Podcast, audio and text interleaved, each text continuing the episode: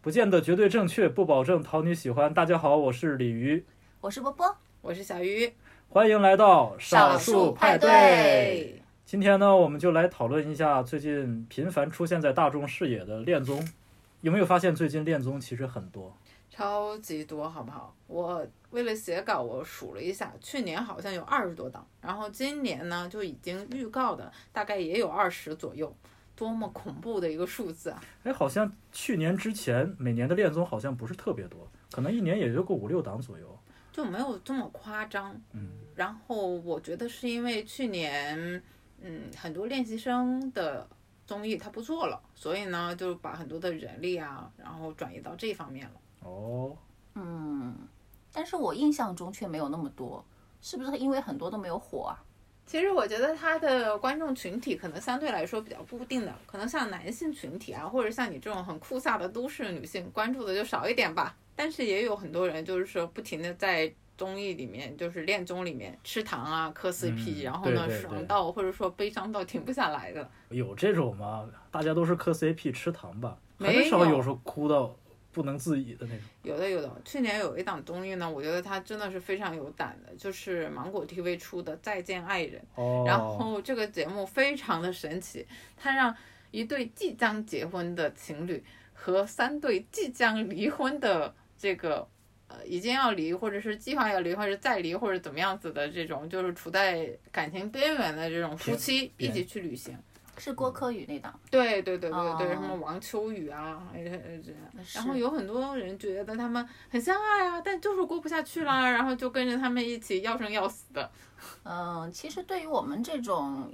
还有挺多年婚姻经历的人来说，挺现实的。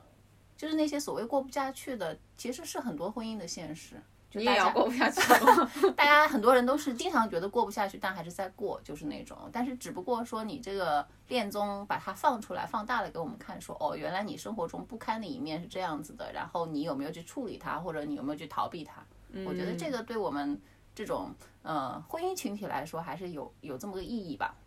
我觉得这就是这两年恋综的一个新的变化。像以前的时候，大多数时候是给会给你造那种美好的恋爱的泡泡，或者说就直接的像那种《非诚勿扰》那种很直白的相亲。但现在呢，它展示的面我觉得会多很多，然后会把这个泡泡打破，然后会给你展示婚姻的这个复杂性。哎，对，就最近我看恋综也是发现，现在很多恋综都是在节目中设置了生活场景比较多，比如说参加节目的年轻人一起去哪个地方完成节目组设置的一些任务吧，嗯，或者是大家都处在一个房子里，然后大家相处几天，看看生活中会暴露什么问题，可能纯粹的那种相亲呐、或者哎你觉得我怎么样，我觉得你怎么样，这种谈硬条件的还是慢慢在变少了。我觉得大家也是喜欢看真人秀这一块的。对啊因为就是虽然很多节目它没有设置所谓的观察员啊，但是我觉得每一个观众都是观察员嘛，然后我们可以从他们自己身上看到他们的问题，然后可能有时候也会反观自己，但是你身处其中真的是感觉不到的。所以有很多人会说啊，这种节目是不是有剧本呢？我一直是比较天真的相信，可能是没有太多剧本的，是可能后期剪辑时候它会有一些倾向，但是你在现实相处中，就算你知道有摄像头对着你，但你没法二十四小时的去扮演另外一个人，对你总会去暴露一些什么东西。该暴露出来的问题还是会有的。嗯，对，通过你这一两年对恋综的观察，哎，你觉得现在恋综出现这样一种趋势背后有哪些原因呢？我觉得跟观众更成熟了有关系。就是你现在在想用一些非常单纯，或者说单纯是发糖的这个故事，你很难打动这个观众了。观众会天然的本来就觉得你这个真人秀可能存在剧本，你再给他展示的全部都是单一一面的时候，他这个可信度更加降低了。而且我觉得现代人对于婚姻或者是恋情的思考都会更深入一点吧，是很呀很少有那种就是单纯的恋爱脑的那种人了。其实大其实也家不少，可能我觉得大多数人嘛，他还是希望了解这个恋情和婚姻的复杂性的。你对了解了之后，做出了充分的准备之后呢，当你在面对它的时候，你可能会有一个更成熟的态度。这个恋综对于普通观众的一个借鉴性和意义也在这边吧。其实恋综就相当于我们在日常恋爱中的一面镜子嘛。我们看到镜子里面的那个嘉宾素人们是怎么在感情遇到问题的时候是怎么办的，然后我们或许会在自己的恋爱经历中或者规避啊，或者是想想怎么解决。可能会有一些效果，但我并不认为它有一颗像药一样那么嗯显著的作用，因为很多时候你观察这个人的时候，你会意识到他的问题，然后你觉得如果有一天我这样子的时候，或者说我的另一半这样子的时候，我要怎样怎样怎样怎样，但是。这个事情当真正的发生在你的生活里的时候，你可能没有办法把它直接的对应起来，或者是说，你就失去了那种敏锐度和观察度。而且我觉得要想解决一个问题，甚至是要改变一个人，是非常非常难的。你看，在《见恋人》那个里面，就王秋雨那一段恋人，嗯，不是不爱了，然后分分合合也很多年，感情基础也很深厚，但就是没有办法为对方改变，所以你还是要面对最后分开的那么样一个结局吧。说起那种展现爱情单一面的，我想起我之前看的，就是有一对人，他们是住在热搜上的，然后上了一连串的恋综嘛，然后从一开始不认识。就在一嗯呃、对对，然后妈牵线啊，然后就就撮合，后来就恋爱，然后甚至婚礼什么的。但现在很多人在网络上会吐槽，会觉得说这一对并不幸福，特别是为女生教区，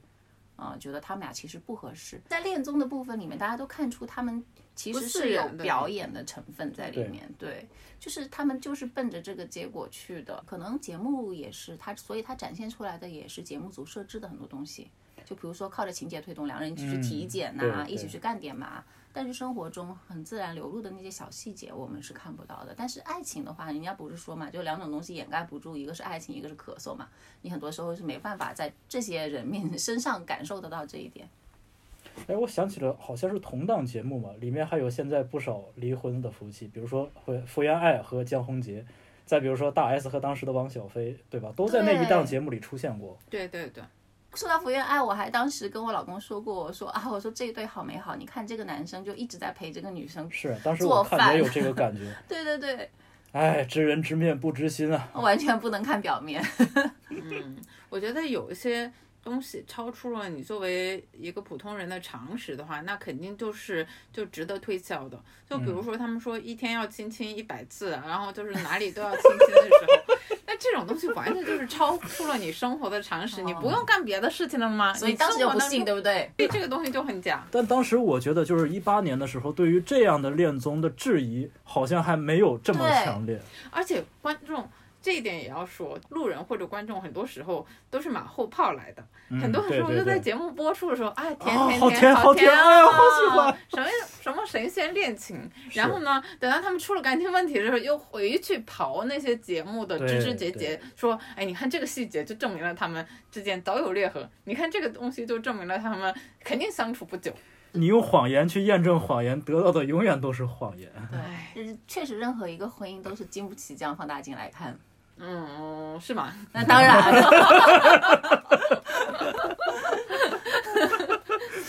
这我都不知道该接什么了。不要搞得你们俩好像没有谈过恋爱，好不好？ 说到没谈过恋爱，最近有一个综艺《没谈过恋爱的我》，你们看了没有？啊，我看了一个先导片吧，然后嗯那个先导片我看完了之后，我真的是被尬到了，就失去了继续追下去的那个勇气。知道为什么吗？嗯就真的是没谈过恋爱，所以就是说面对面交流那种空气对都凝结了，你知 道吧？是啊，但是这也是感情中的一个状态嘛。因为母胎 solo 的群体现在还不算少数。我发表一个暴论啊，嗯我觉得看了那个先导片，看了他们男女嘉宾之间的互动，就知道他 们之所以母胎 solo 是有原因的。哎，对，有些恋综里头是是没有观察室的这一项的，但是这个节目里就特意设置了观察室这么一一个东西。嗯，也就是也就可能是觉得让观众光看他们俩俩在那尬，实在是太受罪了。对对对对对对，所以要找人在旁边吐哦槽、对，解 说。是的，我想说一下，就是我觉得那一点在男生身上可能表现的尤为明显。我觉得那些女生的表现大多数还是比较自然的，就是会有沟通的欲望啊，会对关注你在干嘛。但有几个男生真的就是沉浸在自己的世界里面，嗯，但他不管对方在干嘛的，他就是讲述他自己比如说我跟你讲这个经商，讲这个贸易，我讲的滔滔不绝，或者哎那个是两个是一个专业的，对嗯，或者我就是一个宅男，我就是享受自己，我就是放空，我就是一句话就不跟你讲 这种事情，你不单身谁单身？呃，但是里面有一些女生的表现也是不如人意。啊就你比如你来说批评一下， 对，就比如说，有的男生好像开窍了哈，去邀请女生玩去商店买东西，女生说啊，你去吧，我不去了。那多好的机会，就这么浪费了，对吧女？生是不喜欢男生吧？我就很好奇，就是说你们觉得这些节目组的环节设置能够真真正正的帮这些从没谈过恋爱的人开启一段感情吗？我觉得是挺难的，是吧？很难的原因是什么？因为他没谈过恋爱，你外力再怎么介入，他没感觉就是没感觉。你啊，我不知道哎，呃，要怎么让两个人有感觉呢？嗯，一起干一个什么吧，就是有个对共同目标的事情吧，我觉得还是有帮助的。我觉得呢，可能很多时候这种就是说母胎 solo 的这个嘉宾啊上节目，他也是只是增加了一个渠道去认识嗯、新的人而是已，并不代表着你节目组的努力，或者说外人的努力、外界的关注，你就能真真正正解决你这个单身的问题了。因为我有一个暴论，我觉得男生女生有没有发展的可能性，其实你见第一眼你就知道了。嗯，嗯，差不多有个数了，是吧？是，所以我觉得更多的是给他们机会多认识一些啊，或者说在就是大家像朋友一样相处也可以，在这个过程中提高一下社会性了，对吧？社对交方面的技巧，可能以后对看到女孩就没那么紧张。嗯，或许也不要那么的悲观，因为你就想，你愿意去报名参加这一档节目，就证嗯明你心底其实是已经有了想谈恋爱的这个欲望了。你这个东西是第一步，之后呢，你再遇到合适的人，你再抓住机会，可能就真的能够摆脱这个单身的状嗯我态。觉得吧，母胎 solo 的人群他自始至终都是有想谈恋爱的欲望的，但是有欲望并不代表就有行动，对吧？嗯，对对，像我认识很多单身的，就每天晚上说，哎呀，好想谈恋爱，好想谈恋爱，然后第二天早上还是一张冷漠脸，对吧？男生是这样子的吗？男生也会这样，很少有女生在夜晚咆哮我要谈恋爱 吧？应该也，嗯我觉得有也会会有有这种会有想法 咯。对，所以我觉得，如果是观众是母胎 solo 的话，他们反而不要去看这种，他们就去看看那些快离婚的啊，或者正常恋爱相处那些恋综，啊，更不真想是谈恋爱了。了解一下你你正式恋爱是个什么感觉。哎，你不觉得像现在恋综这么多的话，每个人在恋综上花费了太多的情感投入，然后导致自己在现实生活中很难再提起欲望去面对现实中的人，会不会有这样的感觉？我觉得你说的这个非常对。嗯同时呢，就是嗯，你有一个情感的需求，你这对个需求如果通过某一种途径已经排解了的话，你可能就真的不需要一定要去谈恋爱了。嗯是啊就比如追星，很多时候现在很多年轻人他就是跟纸片人谈恋爱的，在他眼中，他的欧巴、他的小姐姐哪都好，他就很难对于现实生活当中的人提起兴趣。嗯，或者二次元的人哈、那大家看的恋综也不少了，有没有让你印象深刻的名场面存在？嗯，我先说一个吧，我觉是啊得这个东西还是挺搞笑的。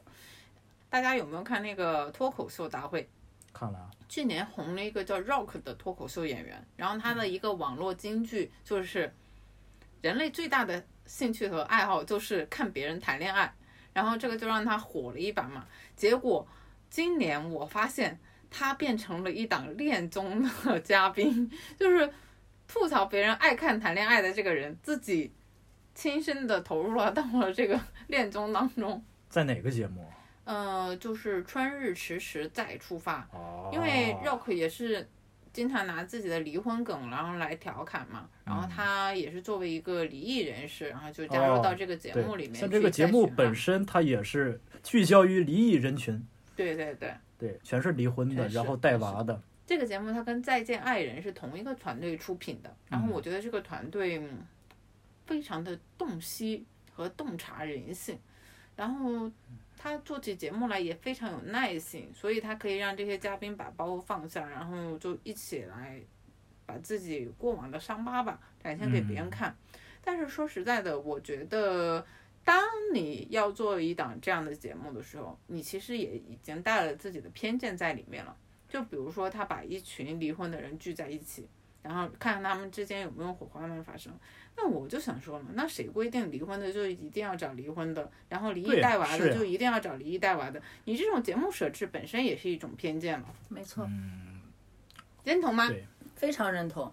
嗯，但是但是这就是个悖论了，因为你作为恋综，你你除非你你大大街上即兴去找一些单身的人，是不然的话一定会有选择，甚至搭配好男女的数量。但这个里面就体现，起码节目组的婚恋观已经在里面了。你说起这个大街上找人，我就想起了去年的一档超级出圈的恋综，叫做《怦然再心动》，然后王子文跟那个吴永恩就是在里面谈了恋爱嘛，然后就真真正正成了，嗯，然后大家都磕得非常上头，然后这个节目也被称作国内恋综的天花板吧，啊，这样子，那个吴永恩就是导演组在街上随便拉来的。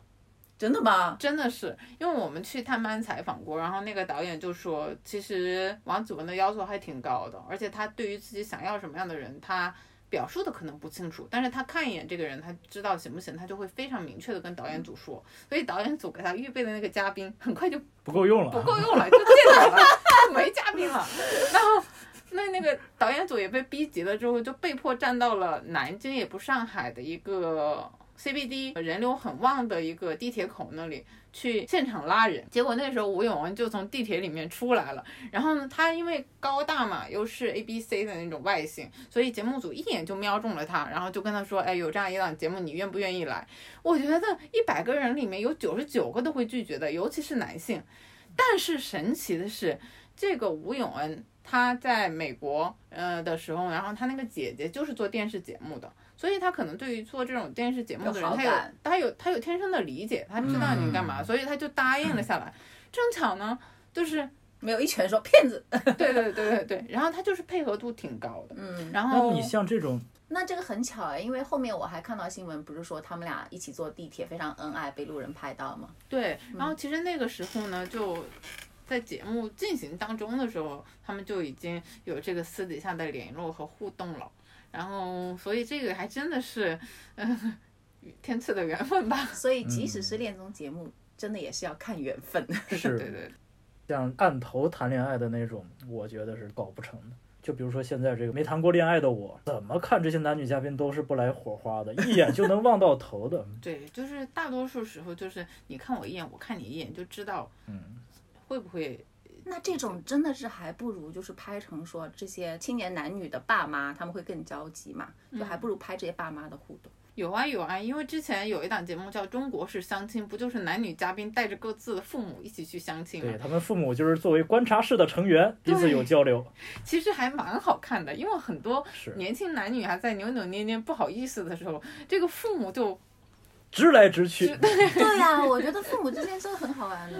也就是说起我个人的一个事情，跟恋综没有关系，但是也可以印证刚才那个观点，父母真的非常直来直去。就早些年嘛，我在广州买了一个小房子，然后当时我妈在帮我装修，隔壁呢有一个男孩子也买了一个小房子，他妈在帮他装修，然后我们俩都是因为工作都没见过面啊，没怎么去过，然后两个妈因为一起装修就认识了，然后互相打听，哎，你女儿在报社，哎，我儿子在公安厅，很合适哦。然后我妈就帮我留意上了，你知道吗？直到有一天，她去参观他们正在装修的房子，发现他们在做一个蹲坑。她说：“你们不做坐厕吗？你们要做一个蹲坑吗？”然后他们说：“是啊，蹲坑很卫生啊。”我妈就很焦虑的说：“那如果以后儿媳妇大着肚子也要蹲坑吗？”他们说：“是啊，大着肚子怎么啦？大着肚子就不能蹲坑啦。”然后我妈就在心里就把这家人否了。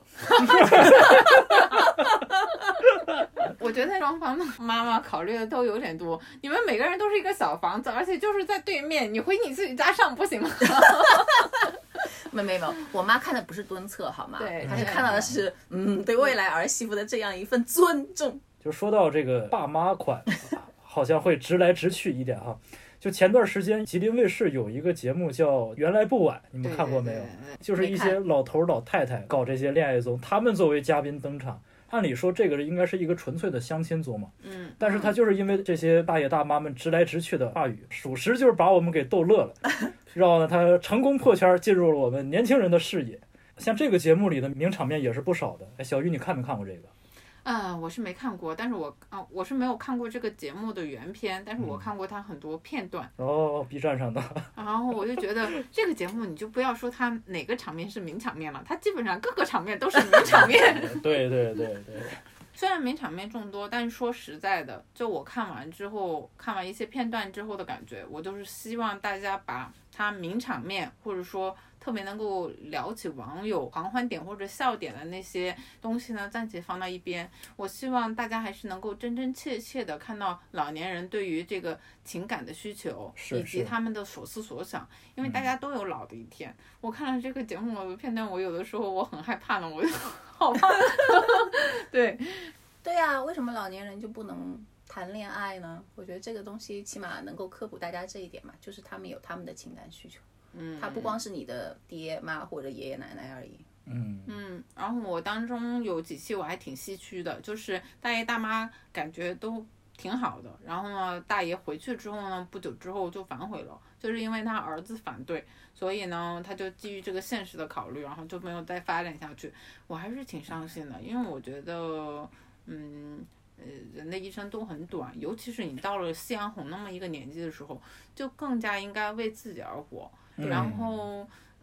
子女更应该给多一点点支持，然后对给多一点点爱。如果对你没有时间去陪伴你父母了，那有一个人愿意给他跟他一起作伴，然后一起有一个呃感情的慰藉的时候，你还反对，我觉得这个事情太过分了。对对是对的是，特别是中国式父母，他真的是大部分吧为儿女牺牲一辈子。嗯，而且这个爷爷他都不挣扎一下，他就你一反对我就放弃了，我真的是又生气又心疼。嗯，这有时候站在他的立场上很难挣扎的，就是要大家都来正视老年人的这个情感需求才可以啊！大家觉得说这是正常的，这是值得鼓励的，可能就会慢慢的改变是在的身在其中的那些人吧。所以我觉得，如果要让我给这些恋综评个 top 的话，我觉得，呃，原来不玩这档节目，虽然制作的对可能比较粗糙，然后比比较野生啊，是但是我觉得它背后的意义，如果你真的愿意去了解的话，它是一档价值远远超过那些所谓的名场面的一档恋综。嗯，我就觉得原来不晚可能是近几年恋综里角度最清奇，但是利益又特别高的一款。而且我觉得很让我感动的一点是，导演组一开始他并没有抱着一个说教或者说对嗯对，的呃非常强烈的目的去呃做这个事情，它就是真实的展示，然后呢，你自然而然就非常有力量了。嗯对，导演组立场挺重要的，你不能说一开始有太多预设，然后你也不能高高在上。对，对吧？你有预设，你有高高，那你高高在上，你其实对这些人本来就不平等了。其实说到这个原来不晚哈，我还了解到有一个聚焦乡村相亲的这个、叫乡里相亲啊，你们听说过嗯这没是有个？什么神奇的节目？不知道这个节目制作也没有那种名场面，也没有装潢特别好的，就是小镇青年或者说农村青年男女坐在一起，然后大家来相亲，嗯小就是也是关注到了呃这么一个农群体村的人群他们的婚恋现状。嗯，我印象当中好像我是也有了解过一点点的。天哪，我真是涉猎广泛， 恋综专家。对，看了白看。我这是我这是有职业素养。然后我印象当中好像是他们很多人是趁着春节的时候回家相亲，对然后对对平常也都是在城市打工的。嗯，然后呃，当时我有一个感慨就是。可能就是见一面，你聊聊你的条件，我聊聊我的条件，然后是。很快就决定两个人要不要结婚扯证了。但是你像他这种也是传统的相亲模式，嗯，但是他就是因为聚焦到了非典型的恋爱人群，整个节目利益就很高了。其实我觉得他们倒不一定是非典型，只是就是跟现在的电视剧一样，现在的恋综很多也是充满了，就是太聚焦于比如说都市的成功的男女啊，好像他们唯一的不成功就是所谓的大龄了一点，离异过什么什么，其他条件都很好，这些人其实才是少数嘛。很多网友看了之后都说，呃，看了他们的简历之后，我不配去上恋综。说到名场面呢，其实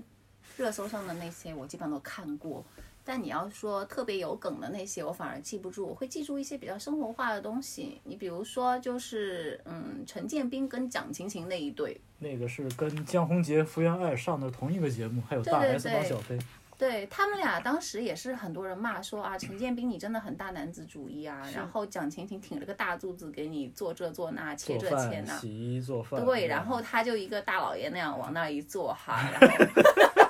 吟一首诗，然后人家对方就乖乖，他就觉得说蒋勤勤被下了蛊嘛。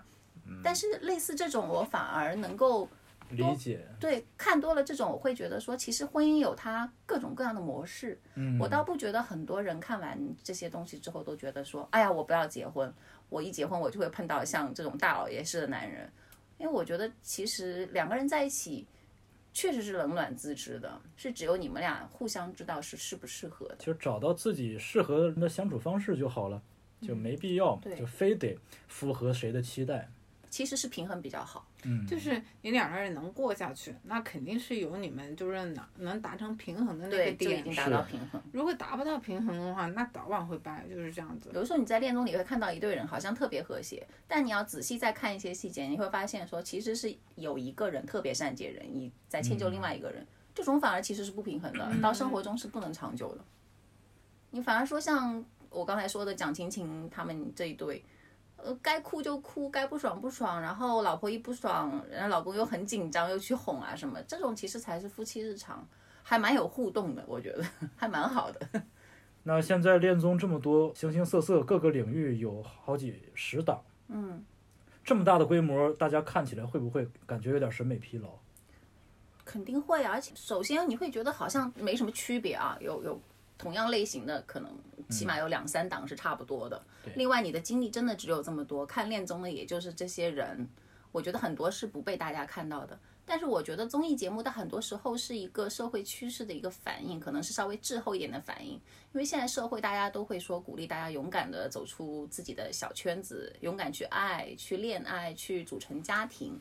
嗯。那恋综也在反映这一点变化，只是大家在做节目的时候，能不能说给现实中的人更多的一些有用的东西？比如说，你真的有帮到大家的一些建议，或者说让大家真的能看到自身的一些缺点，能做最更好的自己啊，或者说能做更好的彼此。那我觉得还是可以商榷，因为很多恋综，我觉得多少还是有点靠明星去博一些噱头。呃，首先呢，我想说的是，就是恋综这个综艺的形态，在这一两年肯定是进步了的，就是相尤较其于是在这两年，就是突飞猛进，就是相较于以前那种古旧啊，或者是单一的形式，或者说对于单一人群的聚焦，肯定是进步了的。我们要看到它积极的一方面，但是呢，我觉得大家不要对恋综抱有期待，它做的再好，做上天了，你豆瓣九分几分了，它也只是一档综艺而已。是你不要期望着让他去指导你的生活，或者是呃怎么样。我觉得也不要在它上面投入太多的情感和精力。说到底，这些恋综很多时候都是鼓励你去勇敢追爱，鼓励什么？但你这个勇敢追爱，这个实际行动不是你看一档恋综能够这样， 你还是要真真正正离开你那个屏幕去行动。如果你是想要脱单的，嗯，那你就投入到你的生活当中去，看看你有没有可以发展的对象，然后用一颗真诚的心去跟人家交流，也给自己多创造一点条件。如果你就是享受自己的生活，那你也是每天真真诚诚、兢兢业业的把自己的生活经营好，这个才是生活本身。你是屏幕上的东西再怎么样，它都是对你而言，它都是有距离的。嗯，对小鱼这么说的话，我就想到，没错，恋综可能给大家的一个启发，很多时候是在于它衍生的话题。比如说，很多人可能没有看过蒋勤勤和那个呃陈建斌的那个节目，但是可能会在一些平台上面看到他们的 cut，然后大家就会去讨论说啊，这样一对男女他们在一起婚姻是否平等呢？那男男女女大家都会在网络上去讨论，去去互相碰撞观点，我觉得反而这是个很好的事情。嗯就我觉得吧，好的恋综一定是借着这些话题，把生活中或者爱情中最真实的一面，需要解决的问题暴露在大家面前，然后引起大家的去探讨、去思考。没错，像你光磕 CP、光吃糖这种显然是不够的。那今年很多恋综也在录制的路上，我们也期待在接下来的时间里，恋综还能有越来越好、让人眼前一亮的表现。好了，本期少数派对我们就聊到这里，拜拜。拜拜拜